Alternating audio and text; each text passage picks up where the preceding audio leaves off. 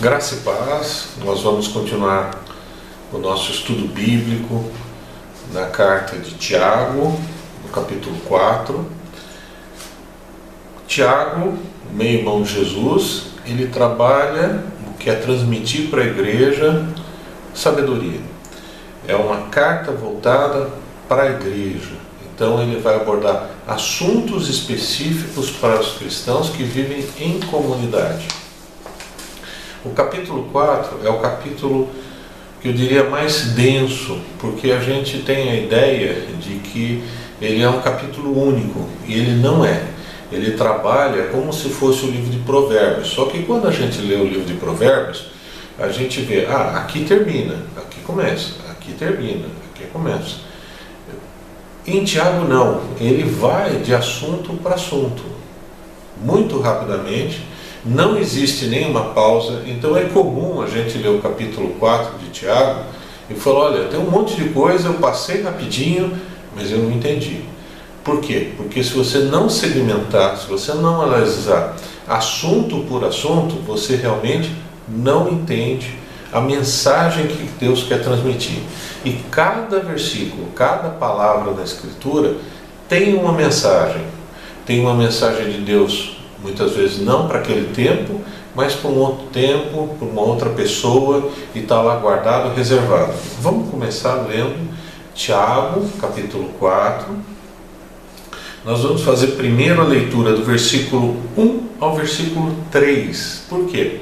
Porque ele vai abordar o tópico de brigas, disputas, conflitos entre cristãos dentro da igreja. E isso é uma realidade muitas vezes fica até latente, muitas vezes você não, nem percebe, mas tem pessoas que eh, têm conflitos um com o outro, e conflitos às vezes até gratuitos. Tiago, capítulo 4, versículo de 1 a 3. Ele vai abordar sobre desavenças, disputas entre membros da comunidade cristã, da igreja local. De onde provém as guerras?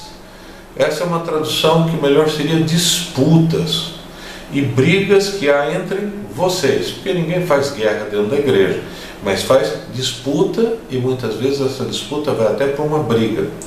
De onde, se não dos prazeres? Também é uma tradução meio estranha, porque você vai falar o que, que a pessoa está querendo prazer dentro da igreja. A melhor tradução seria ambição, cobiça, ou uma palavra assim mais no evangeliquez pesado, concupiscência, vontade íntima que a gente tem, não consegue realizar e fica lá escondido dentro do íntimo da pessoa, bem profundo, que estão em conflito dentre vocês. Vamos ler de novo. De onde provém as disputas e brigas que há entre vocês? De onde? Se não das suas próprias ambições, das suas próprias cobiças, dos seus próprios desejos ocultos que estão em conflito dentro de vocês. Então ele está chamando foco, a atenção para problema de briga, de conflito, de inveja, de ciúme que acontece dentro da igreja.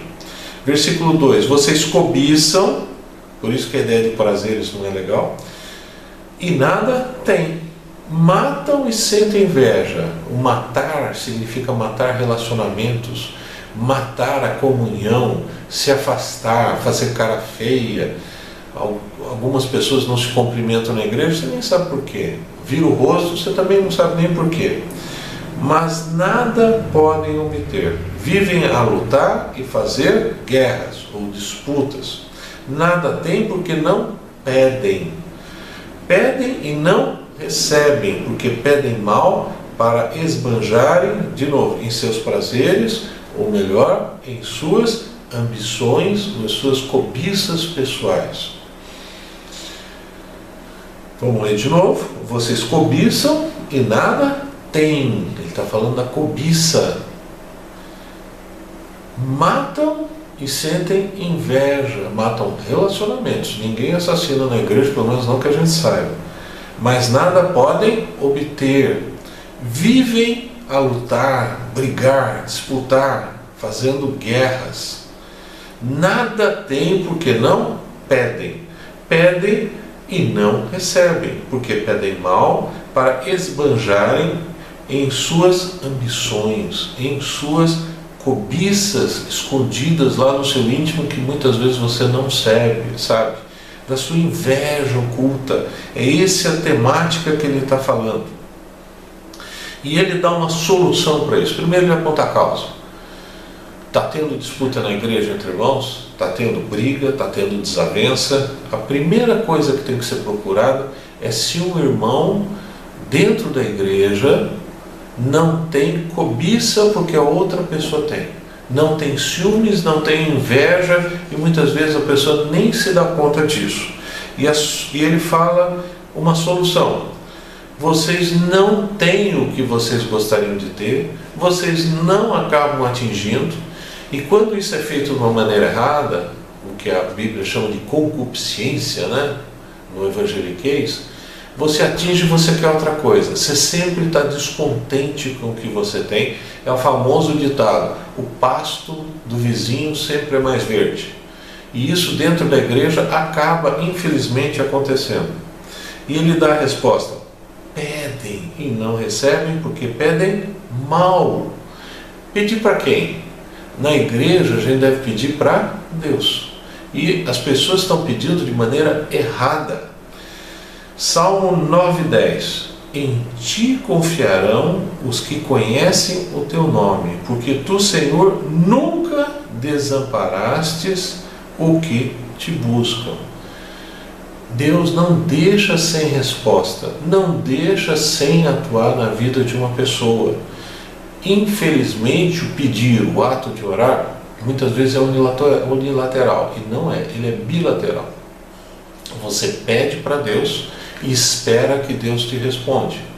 Ele responde muitas vezes pela escritura, muitas vezes diretamente para você, muitas vezes por irmãos e muitas vezes pelo silêncio, porque às vezes Deus precisa trabalhar na nossa vida para mostrar valores, desconstruir algumas coisas que estão erradas. Mateus 7:8, pois tudo o que pede, recebe o que busca, encontra. E aquele que bate a porta, bate a porta, será aberta. Mateus 7,8 está falando que a gente deve pedir que nós vamos receber. Você busca com Deus, Ele vai te atender. E você bate na porta de Deus e Deus abre aquela porta que você precisa tanto na sua vida. Mas você deve estar pronto para ouvir a voz de Deus. E João, 1 João, primeira epístola de João, capítulo 5, do versículo 14 a 15, fala sobre pedir, fala sobre colocar as nossas necessidades diante de Deus. E esta é a confiança que temos nele. Nós depositamos a nossa fé, nós dependemos de Deus. É isso que ele está falando que se pedirmos alguma coisa segundo a sua vontade, ele nos ouve. Esse versículo eu acho que dá uma confusão na cabeça de algumas pessoas, porque algumas pessoas pensam que, ah, mas então eu só vou pedir alguma coisa dentro da vontade de Deus. A gente não sabe qual é a vontade de Deus. A gente é limitado e Deus quer que a gente fale. Ele é um Pai amoroso não é para você se omitir de conversar com Deus. Deus quer que você converse o tempo inteiro com Ele. A vontade de Deus é que você converse com Ele. Essa é a vontade dele. E se você conversar alguma bobagem, ele vai responder da mesma maneira. Ele é um pai amoroso. O pai gosta que o filho converse, que peça. Você que é pai, você que é mãe, você que é filho, já teve essa experiência de escutar uma bobagem, de pedir uma bobagem e depois mesmo você trabalha em amor colocando isso da melhor maneira possível. E esta é a confiança que temos nele. 1 João 5,14. Que se pedirmos alguma coisa segundo a sua vontade, a vontade de Deus é que a gente peça, É a mesma coisa que Tiago está falando, que a gente pede, mas se você não pedir corretamente, não pedir ouvindo a resposta, ouvindo muitas vezes o silêncio de Deus, isso daí também não serve para nada. Ele nos ouve, e se sabemos que nos ouve em tudo que pedimos, sabemos que alcançamos as petições que, lhes, que lhe fizemos. Então, essa primeira parte do capítulo 4, Tiago, de 1 a 3, ele está falando de disputa dentro da igreja. O motivo da disputa, que é ciúme, que é inveja, que é achar que o pasto do vizinho é mais verde, que é achar que o outro não tem problemas, só você tem problemas, que eu gostaria de estar na posição dele. Isso acontece porque você se relaciona mal com Deus. Você não sabe pedir para Deus como deve. E Deus quer que você peça literalmente tudo. E Ele não deixa sem resposta a sua oração. Ele é um Deus de graça, é um Deus de consolação, de misericórdia e que fala conosco o tempo inteiro. Salmo 9:10. Em ti confiarão os que conhecem o teu nome. Quando eu falo o teu nome, é intimidade de Deus. Porque tu, Senhor, nunca desamparaste o que te buscam.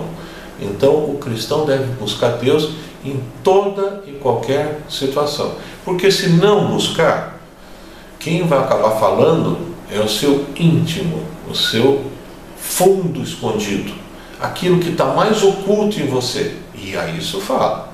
E no fundo, no fundo, só tem coisa ruim. Quanto mais a gente conversa com Deus, mais Deus vai transformando a gente. Então esse é o primeiro ponto que ele fala. Depois, ele muda radicalmente de conversa, Tiago. Ele vai falar da amizade com o mundo. Ele vai falar de como o cristão deve entender a relação que ele tem com o mundo. Tiago, capítulo 4, versículo 4 a 5, ele vai falar de amizade com o mundo. Primeiro, ele falou que se a gente ficar olhando só para nós mesmos, se a gente não se abrir com Deus, se a gente ficar só na superficialidade do relacionamento com Deus, nós vamos ter atritos e inimizades dentro da igreja. Agora ele vai falar do problema da amizade com o mundo. Fica com um pé dentro da igreja e um pé fora. Um pé querendo a comunhão dos irmãos e um pé querendo outra coisa.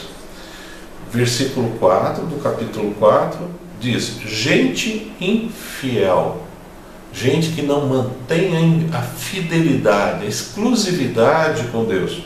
Vós, vocês não sabem que a amizade do mundo é inimizade contra Deus?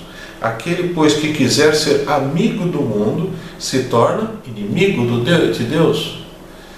Ou vocês pensam que é em vão que a Escritura diz: é com ciúme que por nós anseia o Espírito que ele fez habitar em nós. A ideia do ciúme é relacionamento exclusivo, relacionamento íntimo e profundo.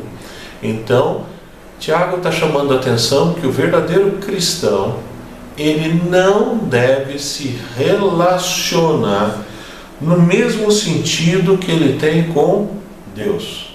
E ele chama a atenção no versículo 5 que o Espírito Santo se relaciona com ciúmes. Isso muitas vezes dá confusão, porque as pessoas pensam que todo ciúmes é negativo. E não é. Existe um ciúmes positivo e um ciúmes doentio. Então Deus não tem um ciúmes doentio, porque Deus não é agente do mal. Deus é amor na sua plenitude. Êxodo 20, capítulo 20, versículo 5, falando sobre a idolatria, falando da exclusividade do relacionamento do homem com Deus, fala: Não te encurvarás a elas, nem as servirás, porque o Senhor teu Deus sou um Deus zeloso. Aí o pessoal fala: Que raio de palavra zeloso? Ele é um zelador? Não, é que o pessoal muitas vezes não sabe como traduzir, fica até com receio de colocar alguma palavra. A ideia é ciumento, mas não ciúme do mal, ciúme do bem. Alguém que ama, alguém que quer o melhor da pessoa, alguém que se preocupa dia e noite. Que visito a iniquidade, iniquidade é o pecado contra Deus, dos pais, dos filhos, até a terceira e quarta geração daqueles que me odeiam. Ele está falando da idolatria, então ele chama aquele que odeia. Deus é um idólatra e vice-versa. Então, o relacionamento de Deus é um Deus exclusivo na nossa vida. Por isso que ele é chamado, ele se chama de um Deus ciumento no bom sentido. Não tem nada a ver com os ciúmes que o mundo fala.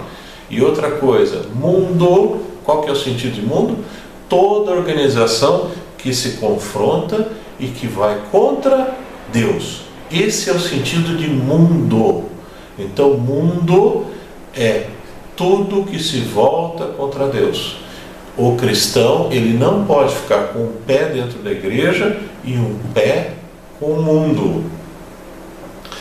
Efésios capítulo 2, versículo de 1 a 5 fala assim: E vos vivificou, vivificou quem? Jesus, estando vós mortos em ofensas e pecados contra Deus em que noutro tempo andaste segundo o curso deste mundo, o caminho, o pensamento, a unidade deste mundo, segundo o príncipe das potestades do ar, do espírito que agora opera nos filhos da desobediência. Ele chama atenção para uma coisa muito séria. Ele faz a relação diretamente do mundo com tudo aquilo que segue o diabo o príncipe usurpador, o príncipe que cai, o príncipe que rouba, que tenta adquirir a glória que seria de Deus, é ele quem domina, opera nos filhos do mundo. Então muitas vezes vocês acham estranho que as pessoas que não são do mesmo partido político, não são da mesma religião, não são, não tem nada em comum, falam a mesma coisa. E você fala, mas cadê a lógica disso? Da onde que vem? A lógica vem que existe uma influência maligna. É isso que o texto fala, não sou eu que estou falando. Tá? Entre os quais todos nós, ele se inclui nisso, antes andávamos nos desejos da nossa carne. Ele está falando de coisas ocultas que nós temos, tínhamos, enquanto a gente andava segundo curso do mundo. Então a ambição, o desejo oculto, aquilo que a gente quer viver de uma maneira ambiciosa, isso faz parte de uma tendência que o mundo tem. E éramos por natureza, fazendo a vontade da carne e dos pensamentos, sem controle. E éramos por natureza filhos da ira. Estou lendo Efésios capítulo 2, do versículo 1 a 5. Como os outros também. Mas Deus, que é riquíssimo em misericórdia ou restauração, pelo seu muito amor com quem nos amou, estando nós ainda mortos em nossas ofensas, nos vivificou juntamente com Cristo pela graça sois salvos. Aqui está tendo a, a declaração que nós fomos transformados, vivificados pela graça, mudança de estado, um estado de morte para um estado de vida eterna, um estado de separação com Deus para um estado de unidade com Deus. Agora, o grande problema que existe é que a gente tem que tomar muito cuidado. Nós não somos do mundo, nós não devemos ficar com um pé em cada barco, essa é a realidade. Só que nós vamos ao mundo, nós devemos refletir a glória de Deus, nós devemos manifestar tudo que Deus faz em nossas vidas, nós devemos pregar o Evangelho, fazer discípulos, e não é uma situação muito fácil. Existe o oposto que é uma heresia, que é o evangelho da santidade. Crente só conversa com crente, crente só põe gasolina no posto crente, crente só, só usa contador crente, Crente só usa advogado crente. Crente, cuidado. A gente pode ter profissionais bons dentro dos pode. Você pode ter conhecidos não cristãos? Pode. E aí a gente tem um problema. Tem algumas pessoas que têm uma amizade por você de anos e não são cristãs. Só que você não consegue ter comunhão. Amizade até você pode ter, mas comunhão você só pode ter realmente com ela da sua família. João 17, 18. Assim como tu me enviaste ao mundo, quem está falando isso é Jesus. Também eu os enviei ao mundo. Então, nós não podemos ficar com o pé em cada barco, mas nós temos uma missão de ir ao mundo, de fazer discípulos, de pregar o Evangelho, de testemunhar, de ser transformadores, de ser luz das trevas, de ser sal no meio de um mundo totalmente complicado. Mas a gente não pode ficar com o pé em cada barco. Então, esse é o segundo assunto que Tiago fala. Você vê que não é uma coisa única. A primeira é disputa dos irmãos dentro da igreja, briga, inveja. A segunda é que a gente não pode ficar na igreja com um pé na igreja e um pé fora da igreja. Os dois têm que estar na igreja e os dois têm que ter uma missão no mundo, mas sempre com um pensamento totalmente voltado com a igreja e dentro do que Deus quer com o processo de renovação dos nossos pensamentos.